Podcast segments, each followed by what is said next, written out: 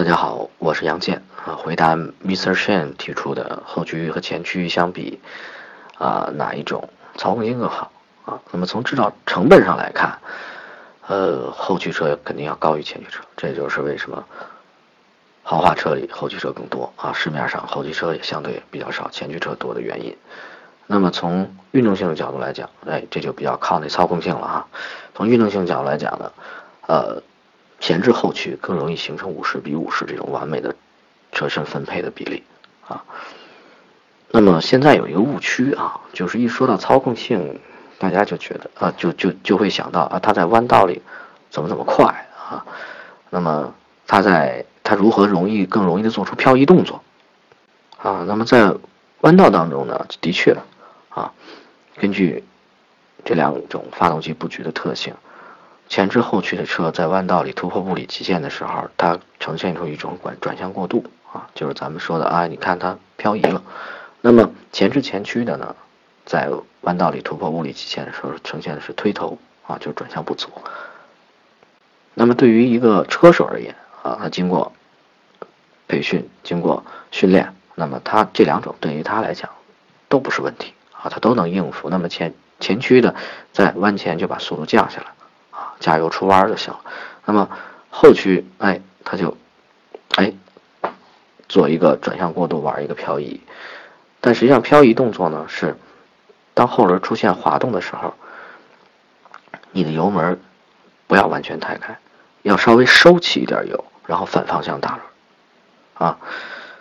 但是这时候，如果对于普通消费者，对于咱们大部分的车主而言，在这个情况下，车身失控了，有多少人的脚还在油门上搁着呢？还敢在油门上搁着呢？所以，所以我认为，这个操控性是应该跟个人的这个对车辆的驾控能力啊是有关系的。当一款车超出你的驾控能力啊，它再有。极限再高，或者它再容易做出漂移动作，对咱们而言都是一件很恐怖的事情啊！因为你没有不安全了嘛，不安全何谈乐趣啊？那前置前驱呢？可能对于大部分车主，这时候在弯里啊出现转向不足，那收油啊，修正方向啊，可能车就救回来了啊！这种救车的动作啊，下意识。基本上都能够完成啊！再通过电子系统的介入啊，它能够帮助你预知这个危险的出现，哎，这就 OK 了。所以换而言之，就是对于大部分来大部分人来讲，前驱车更容易操控啊，你能享受到它的乐趣。其实前驱车它就是它对于你而而言，它就是有驾驶乐趣，对吧？包括一些运动车品牌，它现在。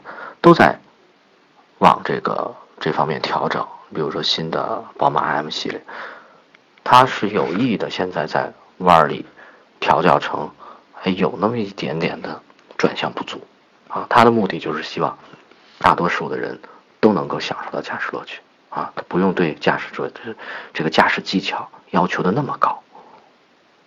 那么前驱的神车啊，高尔夫 GTI。二十多万就能拿了，对吧？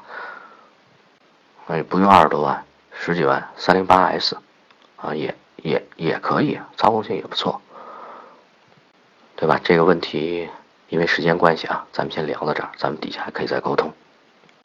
好，接下来网友 F 一问啊问转向的问题啊，他是奥迪 A 四二点零二零一三款啊，转向机。突然刷沉，然后去过四 S 店很多趟都没发现什么问题。哦，是这样啊，这里分软件和硬件两两种问题啊。我是通过你跟我说描述的啊，我自己第一个感觉，嗯，软件应该没有问题。为什么？我觉得你去过那么多趟四 S 店了，EPS 软件这块升级，包括检查故障码都没有啊，而且去过那么多趟，软件。是软件问题早查出来了，那么硬件呢？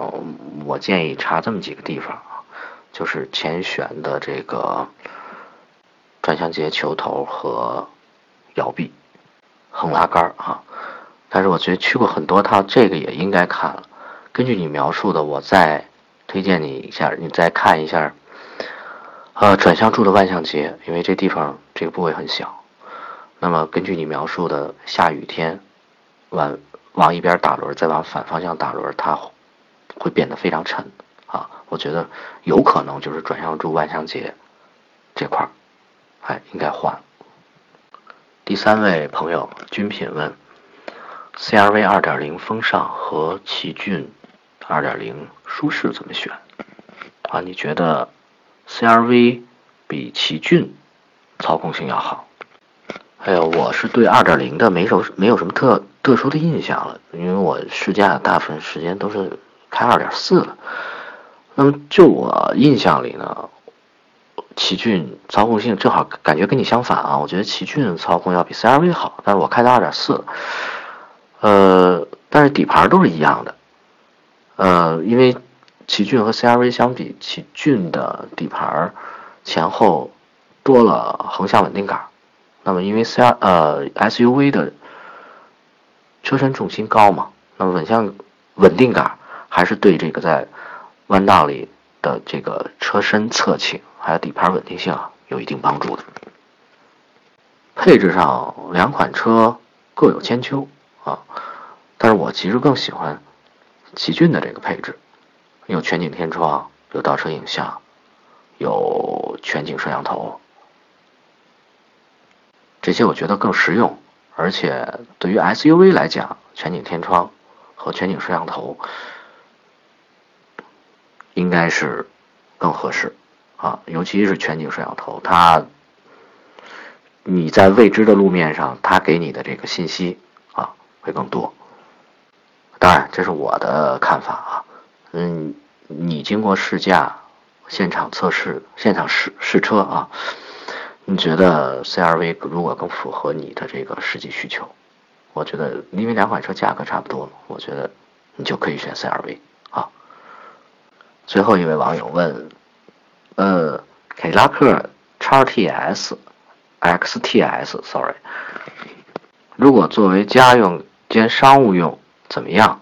正在纠结当中啊。希望听到缺点。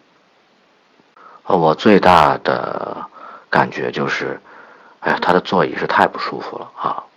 不是他的这个调调整的坐姿不舒服，是他的这个座椅太硬啊。后排的空间挺阔绰的，而且后排的那个那个多媒体系统也挺好用，但是